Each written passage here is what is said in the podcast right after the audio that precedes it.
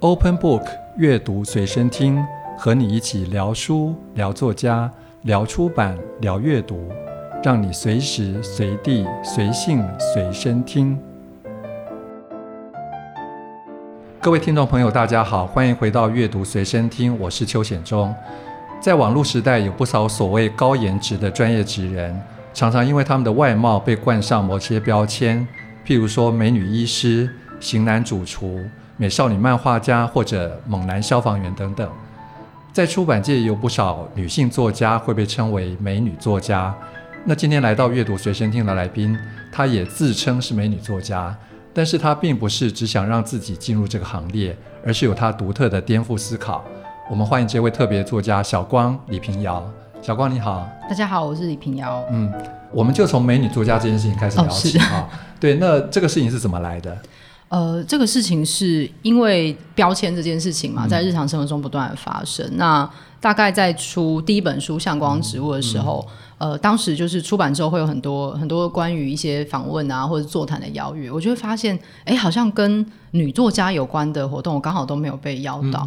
对，但是我好像在那个时候会默默被归类成同志作家这件事情，就觉得这是一个非常有趣的现象。那好像在这个性别跟性倾向之间有一个有个奇怪的缝隙。嗯、那加上后来呃，可能很多人出书都会被贴上。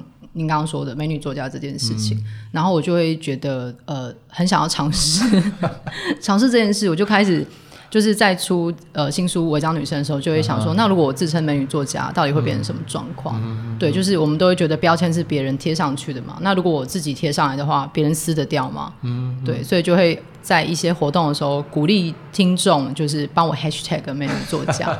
对，就这件事就慢慢的发生了，这样。啊、那所以听众对你自己啊、呃、加上这个封号有什么反应？嗯、我觉得大家还蛮配合的，就有时候还真的会看到、啊、看到就是大家会讲，啊、或者是、啊、呃有一些活动在被介绍的时候，他们就会就说哦欢迎美女作家。嗯哼，对，就是我有一个理想的状况，就是如果有一天大家在 Google 或是网络搜寻美女作家会出现我的照片的话，我觉得哦那这个活动就就大功告成了。啊，对，就可以把这个标签给。嗯就是弄坏，嗯，对对，所以其实你并不是想把这个标签加到自己身上，嗯、只是想把这个标签弄坏，或者说去动摇大家对于标签的一些既有印象。是因为我觉得大家呃，就是像是这个标签既既定印象好了，就是你一定会有一些非常特殊的 sample，、嗯、或者是可能呃书里面有提到，就大家会觉得女生要女生的样子，我就会对于这种女生样、男生样该怎么样这件事情觉得。它它并不是一个牢不可破的事情，嗯、哼对，嗯哼。那小光现在已经是一个专业作家了嘛，哈、嗯，那嗯算是啊。那我们回到你最早那个阅读的源头啊，是因为你在《台北家族违章女生》这本书里面有一篇文章提到，嗯、呃，你在八岁的时候有一个很特别阅读经验，嗯、就是你那时候搬到高雄，对、嗯，因为整个暑假几乎没有事做，嗯、所以你就在附近的一家小书店，几乎把里面所有的书都读完了。是，那个到底是一个什么样的状况？呃，因为那个时候妈妈去朋友的店里帮忙，嗯、所以每天其实上班之后我刚刚去上班，那妈妈顾店嘛，我其实就没事了。所以那是一个非常，那是一个小小的小小的商圈，然后有一个就是那种大家可以想象那种在转角一个很温馨的小书店，嗯、我还记得都是那种木头书柜啊，嗯、然后呃店主是一对一对有点年纪的夫妻，嗯、对，所以。八岁能够看，他们那时候进了非常多的童书，然后注音版的，嗯、好像还有一些对有注音版有汉字，所以我把那些我当时能够阅读的大部分书，真的是一口气都看完了。嗯嗯、对，就是一堆套书啊，嗯、然后呃注音版的各种各种读物。那现在回想起来，有没有什么书你那时候印象是比较深的？呃，那个时候其实读了很多，就是你当然当然就是什么《西游记》什么那个都会有看到。嗯嗯嗯、那我回想起来，那个时候读到一本。当时读，我觉得天哪，世界上怎么会有这样的故事的？是《海底两万里》。嗯嗯，对，就是那是一个新的世界观。嗯嗯，对，嗯。所以那一次这么大量阅读，是不是后来真的让你开始对阅读，或者甚至对文学、对写作这件事情，开始真的有很大的兴趣？我觉得写作的兴趣好像是比较后来才出现，但是阅读这件事的确，的确是那时候就就开始发现读书是一件非常非常快乐的事情，然后。呃，那两个月的期间，读了这么多书，你也会觉得自己的读书速度变得非常快。嗯、我看书比一般人快，就是以前比同龄人快很多。甚至我，呃，我上一本书嘛，就有一次去去别的地方签书，就遇到国小同学，刚好嫁到当地，uh -huh. 然后他来参加我的签书会。Uh -huh. 我们其实非常多年没有见面了，uh -huh. 然后就聊了个，就是在现场聊了一下天。他就说他对于小学时候我的我的我的印象是，我去同学家玩，嗯、那跟大家打完招呼玩一下之后，我就会自己去看人家家的书。嗯、所以同学在玩的时候，我是在专门把人家家书柜的书看完。哦、但我不记得这件事情。对、哦，就是他们就记得我会就自己去看完、哦，然后看完好像就觉得无聊，就想回家。哦、可能可能看书这件事情对你来说就是一件很自然的事情，所以即使你在同一家做这件事情，嗯、你可能也完全没有印象。对，我对、嗯，就觉得好像有点羞耻这样、嗯、这个印象。OK，、嗯、那后来就是等你呃年纪开始比较大一点，嗯、呃，一定也有一一些书对于你后来走上文学这条路，或者说对于你。关切同志议题，嗯、自己也写同志文学这、嗯、这件事情，应该有蛮大的影响吧？有没有哪些书特别有影响的？呃，如果要会跟写作或是议题比较相关，我觉得会是高中的时候。嗯、高中的时候就是呃，跟同志比较相关，就是读了曹丽娟老师的《童女之舞》嘛、嗯。就是我觉得里面有一些新的跟跟新的感动吧。就是、嗯、因为在那之前可能会看到一些的呃同志文学可能是孽子，嗯，对，然后逆女。对，然后求妙境，就觉得这件事是非常、嗯、作为一个同志，这件事好像本身是会早死的。嗯，对，会会里面的故事都很悲伤，会很悲伤，会被赶出去，会被驱逐。嗯、对，可是《童女之舞》是一个大家有好好活到最后的，嗯、虽然说中间有各种因为因为社会现实而不得不做的选择。嗯、对，我觉得我在读《童女之舞》的时候，有那种就是呃。柯南的最后就是一个电光石火被雷打到的感觉，uh 就是、uh 哦，原来有一条不同的路。Uh 那、uh. 呃，其他跟写作有关的，也许是村上春树跟吉本芭娜娜，就是高中的时候读了《挪威森林》跟《厨房》uh. 对，那这两个有个非常大的的感触，会是原来一个故事可以用一个简单的语言，但是你可以去创造一个。一个非常模糊暧昧的空间，嗯，但你同时用的是大家都可以理解的语言，你并不是用晦涩的的语言去讲一个晦涩的故事，嗯，你其实有一个新的切入点在，在有个新的材料，在重新建构一个搭建在现实上面的世界。嗯，对，我觉得这个是一个，也是另外一个新的启发。嗯，那你刚刚讲到这些书，好像，嗯、呃都是高中时期念的嘛，对，是不是？对。那如果说今天你面对一群一样是国中、高中年轻人，嗯，然后呃，他们希望可以对台湾的同志文学或者说同志议题可以多一些了解，嗯、你会不会有一个当代的推荐书单、嗯，或者说这些书其实也是重要的？呃，我会提呃基本妈妈，是因为他在厨房的后面有另外一篇是关于一个穿着高中女生制服去上学的男生的故事。嗯、那他有他自己的原因，这、是他自己面对伤痛的一个方式。就是那个故事里面，高中男生的女朋友过世了，嗯、所以他每天穿着水手服去上学。嗯、对，就是我觉得呃。呃，在文学里面有理解他人的能能力是重要的。嗯、那要再继续推荐台湾当代的话，就容我推荐一下《向光之物》。对，这本书的确很重要。对，就是我觉得他可能会会作为一个嗯、呃，作为一个起头，它可以相对明亮一点点。嗯哼。对，那也许之后可以继续读、嗯，我会觉得必读的就是张艺轩的那个永别书。嗯哼。对，但他就是可能要等到稍微大一点。对，啊，年龄大一点，对对对，就是。你为什么会特别推荐永别书？我觉得他用一个一个自述的方式去切入，一个女性的自述的方式去切入她的生命史，然后甚至切到台台湾的当代政治跟文化。嗯哼，对我觉得他真的是就是聪明到不可思议。嗯哼，对我觉得我读的时候会有非常多的，每次重读都有不同的心情，但他可能有一点点的，一点点的先备知识的门槛。嗯，对，所以可能不是。不是年轻的时候可以立刻立刻读懂的，嗯、对。那呃之后，我觉得其实想要推一本国外叫《背离情缘》，嗯，对，就是呃作者去访的是各种与父母不同的孩子们，嗯、对他们可能在某种程度上。跟父母想象不一样，那他不只是性倾向，他还有其他不同的状况。嗯、对，我觉得也许可以在读这些书的时候，如果视角拉得远一点，也许可以更看见自身的处境。嗯，嗯不过那个就是一套蛮厚重的书。对，但每个故事其实个别都应该是看可以可以看得懂的这样子。嗯、对。那既然你刚刚提到向光之物哈，也许可以再稍微谈一下。虽然、嗯、呃这本书你可能已经谈过很多了哈、嗯，就是。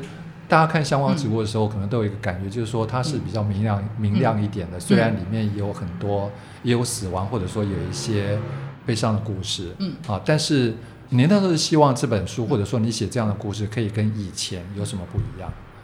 呃，跟以前我觉得有一点想做的事情是，有点像是桥梁，就是把一个、嗯、一个一个空隙嘛，一个很巨大的沟渠结起来。嗯，对，然后加上我们以前可能我以前读的同志文学书之外，还会看一些同志电影。嗯，那那个电影里面有也会有一些一些神奇的转折，对，然后或者是你会发现很多跟跟同志有关的电影，他们其实会留在校园时期，嗯、就是那是一个。非常快乐啊，无忧无虑的、嗯、的时空。那、嗯、好像离开那个校园，嗯、这这件事情就结束了，你就要面对残忍的现实世界，所以故事没有办法往前推进。嗯、对，那我那时候想做写向光植物，其实最希望就是把这东西接起来。就是我那时候设定是写一个十六岁到二十六岁的故事，嗯、所以它就是一个你高中、大学出社会，嗯、对我们如何就是呃，在有点像是呃。爬一个天堂路吧，就是匍匐前进，但是你有一天可以往前走，然后站起来。嗯哼，对，所以想要写的是那个接起来的过程。嗯哼，嗯哼。那因为刚好今年情人节的时候才刚过没多久哈，豆点又在他们的脸书上面分享相关植物哈，然后下面还加注了一句话说：“想了解爱，欢迎阅读李平遥的 相关植物。”那就是其实已经是过去四年了哈，那刚好。去年同婚在台湾也通过，嗯、是那也许台湾同志的实质处境也许有一点点进展，嗯嗯啊，那你自己现在回头看这一本四年前完成的书，嗯、而且这本书好像写了很多年嘛，对，就是说从开始到完成，你自己有没有什么不一样感觉，嗯、或者说呃，它对你来说有什么不一样的意义？嗯，嗯，呃，因为。就像呃写很多年，因为他在连载过程中是一边工作一边写嘛，嗯、其实陆续写了五年才出。嗯、那中间连载的时候，就是会遇到状况，就是会被读者催促。嗯，对。然后后来甚至是后来出书，然后去发表会等等，会有读者来来就是跟你讲话，或者是写信来，就会发现他。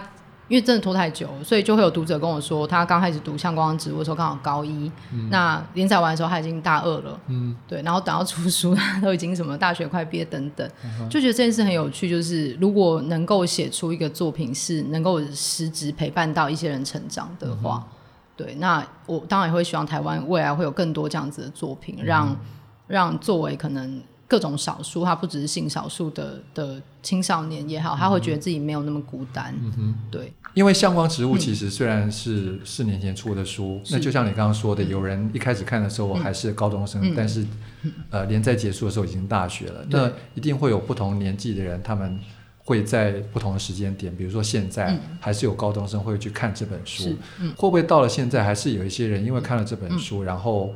会想跟你说一些话，不管是透过脸书或者说其他的管道。嗯，嗯，我觉得现在好像还还好，嗯、对，偶尔还是会有，尤其是有时候去呃高中评文学奖的时候，嗯嗯、就是评完文学奖还是会有一些年轻的读者来，嗯嗯、对。但你会觉得一代一代的读者好像都有更。更开心一点嘛？嗯，对，甚至是有去高中演讲的时候，是有高中生会直接举手跟我说他喜欢同校的学生，那是一个女校，嗯、对他很困扰。嗯、然后其他学生们就是鼓噪，嗯、就是哦谁什么那种那边鼓噪。所以那个氛围其实跟你在念高中的时候是很不一样。你光是敢公开举手问问题这件事情，嗯，对，然后你就会发现旁边有一些老师的脸色不是非常好看嘛。对对对对，可是你会感觉到哦，好，至少同才里的。气氛好一点，嗯哼，已经没有那么大的同侪压力了。对，不会像是可能更几年前你去，他们是躲在后面等着要问。嗯，对，光是能够公开讲出来，嗯哼，对，这个气氛就不太一样。嗯，OK。那其实呃，你在最近出的那本书，就是《台北家族违章女生》，也有谈到一些呃，你自己作为一个同志成长的经验哈。那当然，除了这个之外，更多的是谈到就是。台湾的女生在各种不同的家族压力或社会压力之下成长的一些经验，嗯嗯、那好像也引起不少共鸣。嗯、就是从这些共鸣里面，或者说你在新书分享的过程里面得到的一些回应，嗯、看到的是什么样的社会价值或者说压力？嗯、呃，我觉得社会价值会，我觉得它有一像是呃，我们已经太习惯某一种划分。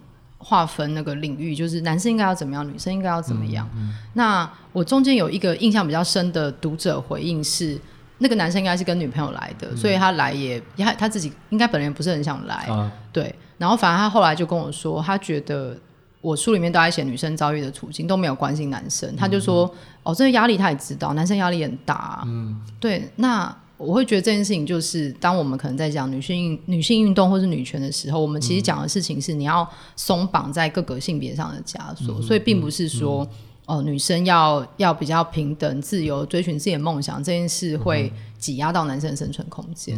但是，也许 一方面也是因为，呃，生理男性在台湾社会占的生存空间本来就比较大，嗯、所以当女生舒展的时候，就是会被他们会觉得自己被压迫到了，嗯、有点像是呃婚姻上婚就是婚姻版会一直聊的话题，就是。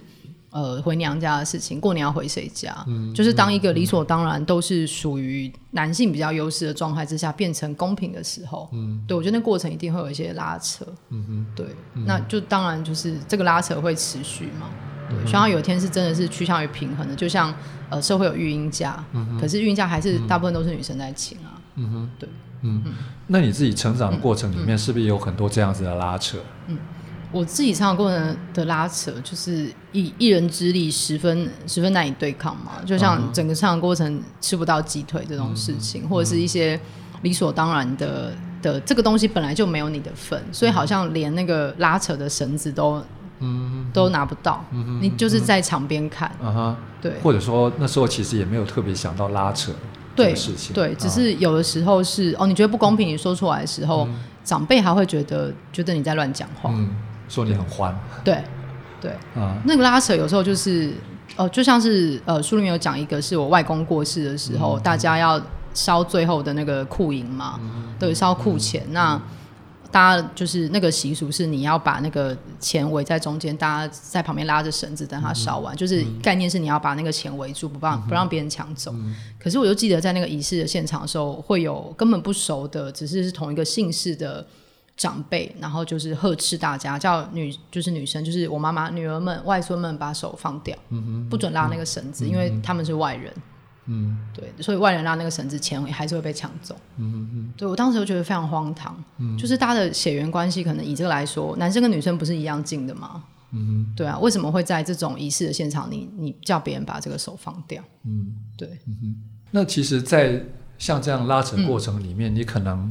很多时候需要一点力气，才可以去跟这些既有的不管体制或者说价值观念抗衡。那也在书里面有提到一句话哈，就说你是剪了短发之后才开始长出力气的。为什么是头发？那个断点是什么？我觉得那个头发有点像是呃女生样这件事，女生要女生的样子。那某一个非常简单的基本配备就是长头发。那当你是一个留长头发、你顺从的女生的时候，你其实。你其实会碰到压力比较小，你其实会顺利一点点。但是，呃，我那时候就是觉得留长发很麻烦，吹头发、嗯、吹头发要吹很久。嗯、那高中的时候又打排球，这一切都太麻烦了。嗯、对，所以好像剪短头发跟这个规则是正式，好像会有个实质上的划开。嗯、哼就是你再也不是传统标准里的女生了。嗯、然后在那个时候，家人对你有一种。嗯，你不知道是惊讶还是放弃，这样，嗯嗯嗯、对，你就觉得好像更自由一点。Uh. 嗯，那个你你开始决定你不要过别人认为的那种样子，嗯、对，它不一定是头发，它它也不一定是打扮，只是外在的东西比较比较好辨认。嗯哼，对，嗯，但是即使呃自己找到这个断点，在过程中你其实还是会面对很多压力，尤其是女生，尤其是同志。对、呃，那你自己怎么样去？嗯，哦、呃。对抗这些压力，嗯嗯，对抗压力，或者说怎么样去武装自己的心理？嗯，嗯，我觉得小一点的时候，尤其是高中，嗯、高中，高中真的很多部分是武装哎，就是你其实就试着不要去，呃，有时候就是你你会试着去抵抗，嗯，对，然后或者是呃呃，例如说书里有写到一事一件事是。我高中的时候，有一天就是已经剪短头发，然后因为身体不舒服，所以我做了博爱座，嗯、然后想要赶快回家，嗯、然后但是就被一个上来的长辈就指着我骂，就说就是这是博爱座，然后赶快起来，嗯、我就有点吓到，因为我觉得高中青少年脸皮真的很薄，你很难跟别人说你是怎样怎样，嗯、对，然后我想说那我赶快起来让给他做，再撑一下，然后他就骂我说就是你这个头发短的什么不男不女。对啊，我好像骂了什么，就是骂了一段话，然后真的脸皮太薄，你又没有办法去反驳的时候，我就记得我还在离离家里非常远的地方，我就是按铃下车了。嗯，对，我就不想要待在那个地方了。嗯、我觉得我我自己个人的状况，我可能青少年时期的抵抗就是、嗯、就是这种消极的抵抗。嗯，对。嗯、那我觉得更长大一点，可能到三十岁之后，这个抵抗其实会变得放松一点。对，就是呃，像是之前有一次互加盟在游行的有一天，我其实没有去参加游行，我只是。去总统府旁边的台湾银行，因为我要出国去换日币。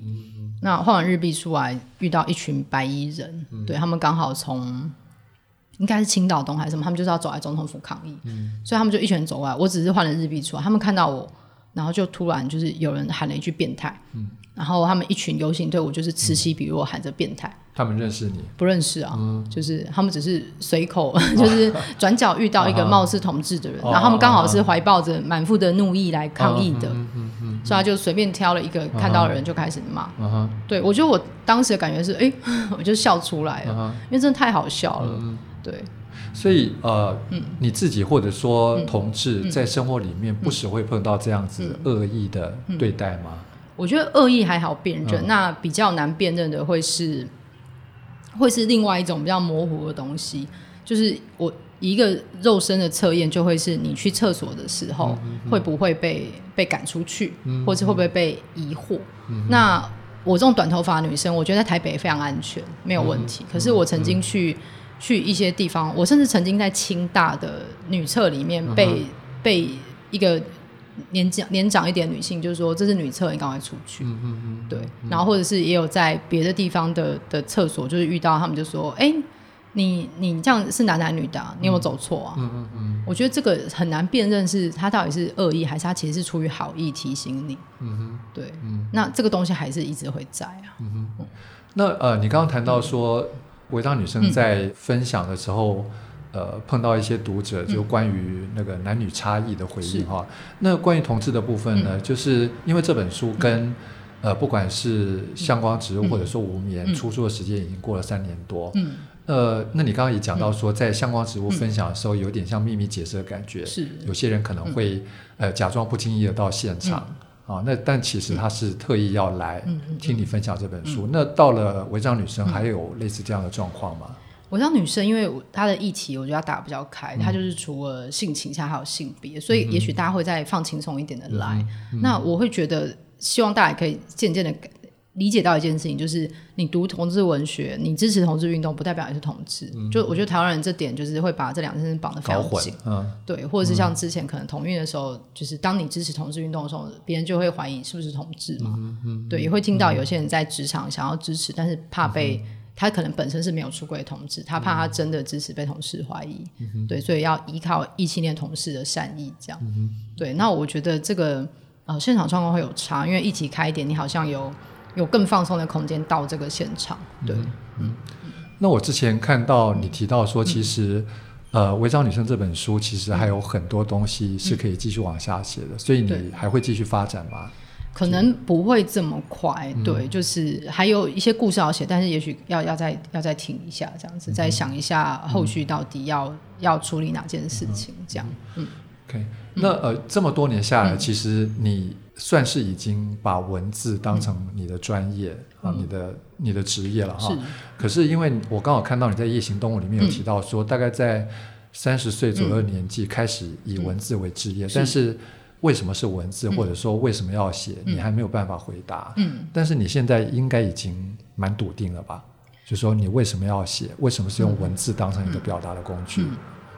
我觉得应该，我还是没有办法很笃定的回答。就是这个为什么？嗯、对，就是以文字为职业这件事已经比较比较确认。就是毕竟这件事做得不错。嗯，然后然后这件事做这件事的时候，对我我是有有感觉的。嗯对，那为什么要写？我觉得他常常是，呃，当写采访或者是写一些，呃，或者我可能之后会写一些比较报道的东西的时候，我觉得他是会有一些实际的企图心，想要去跟世界做一个对话。嗯嗯。对，就是我觉得文字是我能够使用的，我自己比较清楚的材料。嗯。对，那创作上其实会有很多我现在还没有弄得很清楚的东西。嗯。对，我有点难难说明说，哎，为什么这个时候对这个东西有兴趣？就是他会。这个材料会呼唤你吧，而且有时候不写出来的时候心里不安。嗯哼，嗯哼对，就是他他好像一直在一直在碎动。你说的是特定的故事或材料吗？对，有一些故事，嗯、对，或者是一个一直心里想着我到底要怎么样过过去这件事情。因为有时候在日常生活中的一些感触，你其实已经已经它一过一下子就过去了，或者是你其实没有办法做太多的改变。嗯、但是当它成为一个小说的时候，嗯、我就会想，我也许在小说里会有更多的可能性。嗯、对，我能够让它在小说里长出一个新的生命，嗯、或者是当。这件事情在小说里面发生，这个主角会不会有别的路径？嗯哼，对，所以就会想要在小说里做这个实验。嗯、对，那为什么会被那个东西卡住？我可能也也没有办法回答。嗯、哼对，就是卡到。嗯、你卡到的时候多吗？对，就好像卡到的时候，你就会把它抽出来，把它放进文字档。嗯哼，对，它会就是它会固固定一点。嗯哼，对，它就比较不会出来骚扰你。啊，嗯，像这些写作，对你来说，是不是有时候其实是一种给你自己的出口，或者甚至是疗愈？我觉得有时候其实不疗愈，就是大家会觉得写作是有有的人可能会觉得写作很疗愈，可是我觉得写作其实它它蛮痛苦的。嗯，那个痛苦是在哪些部分？因为你如果想要细究，就是生活中很多东西是过去的就算，你也许可以选择以别的方式去。你可能跨越，或是你 recover 什么的。可是当你想要写作的时候，你真的就会觉得有时候其实是必须要，必须要寻根究底的。嗯、你是要必须要把一些东西刨开来看的。嗯、你必须要理解，你必须要比现实世界的你更理解这件事情的本质，嗯、或是你会逼迫小说人物去直面一个普通人不会想要碰的东西。嗯、对，那尤其在写的时候你，你呃，我自己会想很多种可能性，嗯、对。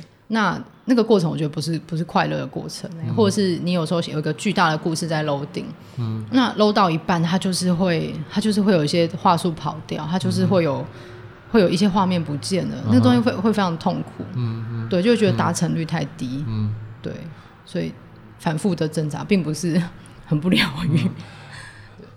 那我们谈一下你最近其实一个很具体，嗯、而且也已经算接近完成阶段的计划啊，就是《同志百工图》。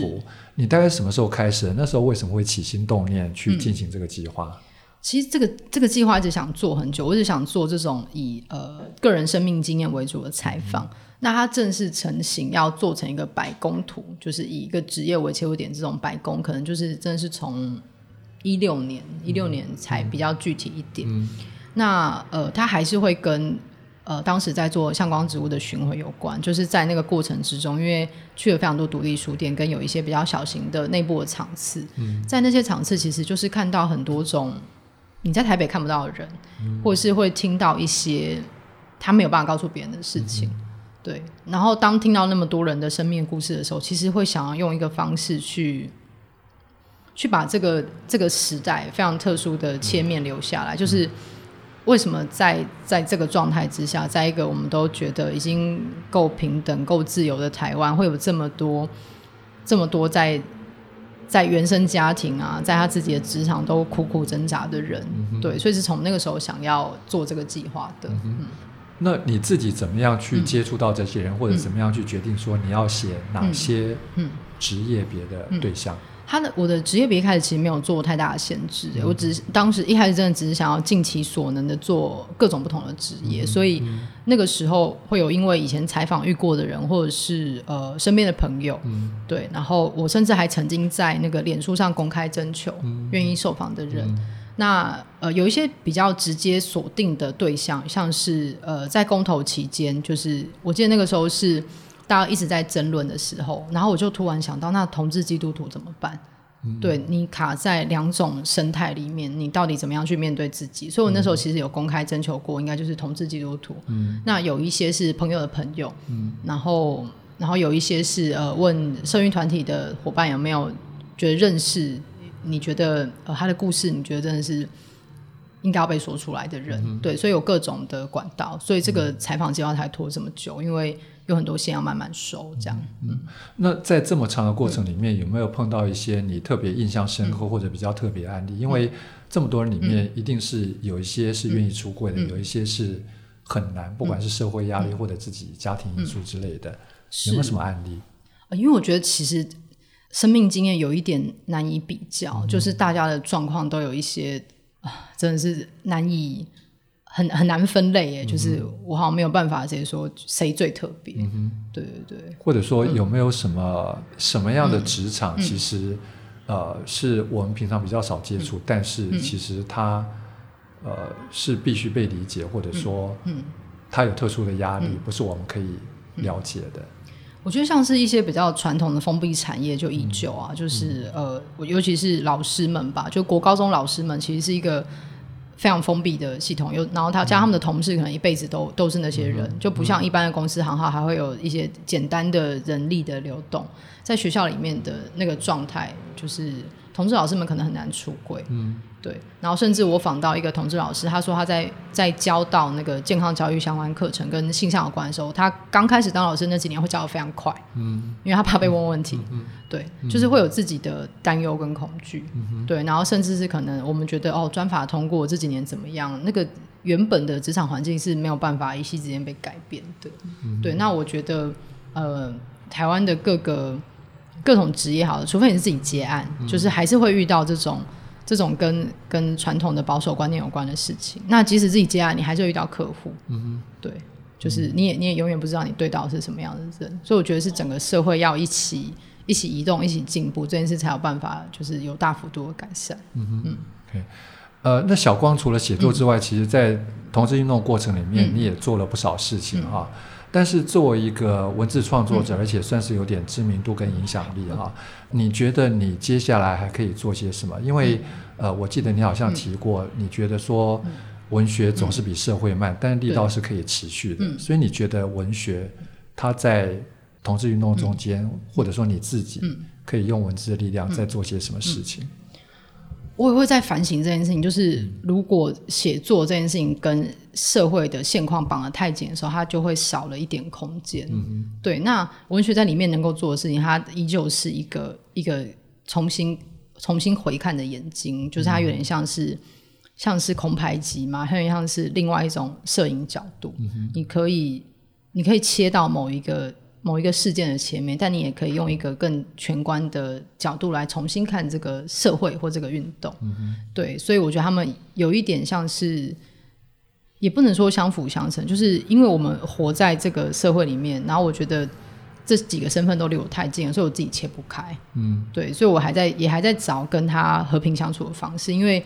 像是呃之前同志运动那么热烈的时候，我真的没有办法好好专心写作，嗯、对这件事是真的做不到的。嗯、或者是我中间遇到一些呃同运里面的伙伴，有些人是放弃学位的，嗯、哼对，有些人是离开原本的工作的，嗯、就是因为在这个呃运动这么跌宕起伏这么大的状况之下，没有人可以静下心来做自己的事情，就必须花更多的力气在运动本身上。对，所以就一直被这个运动给卷动。哎、对，嗯，那呃就谈到。同志运动啊，嗯、就是说虽然去年台湾的同婚已经合法化，是，那就是每年举办同志游行规模也越来越盛大。嗯、比如说去年大概有二十万人参加，嗯嗯嗯、但是台湾同志的处境真的就有明显的改善了吗？嗯、还是说对你们来说仍然有很长很长的一段路要走？我觉得它只是一个一个开头，就像呃同婚过之后，大家都会觉得运动已经。已经好像已经完备了，但是先以婚姻这件事本身来说好了，就是呃，它还有很多限制存在嘛。嗯、然后跟呃，这个同婚可不可以溯及既往？就是你已经在国外登记结婚，但在台湾还没有登记的，那你们婚姻从什么时候开始？嗯、那差别就会在于，如果他们在国外登记结婚，在国外买了房子，但是直到二零一九年才在台湾登记，那这个房子是婚前财产还是婚后财产？嗯。然后跟有一些同志想要生小孩的话。然后，因为这方面的法也还没有规定，嗯、所以他们就只能去海外人工收生殖。嗯、那这件事本身是非常昂贵的。嗯，那人工生殖有一些已经人工生殖，那回来就因为这个法律的限制，这个收养的法条也还没有完备。嗯，就是据我所知，现在有非常多的的的案件个案要处理。嗯、那跟好，那这样之后呢？那个这些男同志或女同志的的已经有婚姻关系的人，可不可以收养小孩？嗯，对，所以我觉得其实还有非常多的。非常多的漏洞要补，嗯，对，所以即使是婚姻本身就对，只是只讲法本身，其实就还有很多细节，其实要慢慢再补上。对，很多细节要背，然后跟、嗯、呃同婚通过之后，其实同志运动还有非常非常多的面向，它还有去污名的部分，嗯、就是光是呃男同志上艾滋污名这件事，嗯，然后或者是呃，我觉得其实下一个最大的战场，除了除了这个之外，我觉得一定是那个性别平等教育，嗯，就是呃之前可能大家在新闻上会有看到，会有那个彩虹妈妈带着宗教的色彩进入教、嗯、校园，对。那对于校园里面的性别平等教育，我们好不容易因为叶永志推进了到了现在，然后现在好像要走、嗯、走一个非常可怕的回头路。嗯嗯、对，我觉得下一个战场会在这里。嗯，对，那对你们来说有什么可以有效的方式去经营这个战场？有效的方式哦，嗯、我觉得就是各个团体其实一直很努力要要去做更各种更多的推广或是谈话，嗯、但是。说穿了，大家面对的是一个宗教势力，他们银弹非常充足啊，嗯嗯、对啊，所以这个需要更多的是社会大众的共识，然后或者是请大家捐钱给一些比较有在做事的同志团体啊，嗯、哼。对啊，就是并不是同志运动已经结束，我们还有很多很多路，很多分分别的呃分别的战场要开嘛，性别平等教育，然后跟刚刚讲的呃哦可能同婚的这个破洞，然后当然还有老年同志的问题啊，嗯、老年同同志的。呃，之后对他可能又拉到了，可能拉到长照，拉到大家如何互相照顾，然后还有青少年同志啊，嗯，对啊，就是我觉得还有非常非常多面向要顾及。嗯哼，那我想你将来在同志运动中间，应该还是有很多可以发生的机会哈。嗯、那今天谢谢小光来到我们的节目，谢谢那也谢谢大家收听阅读随身听，我们下回节目见，拜拜，拜拜。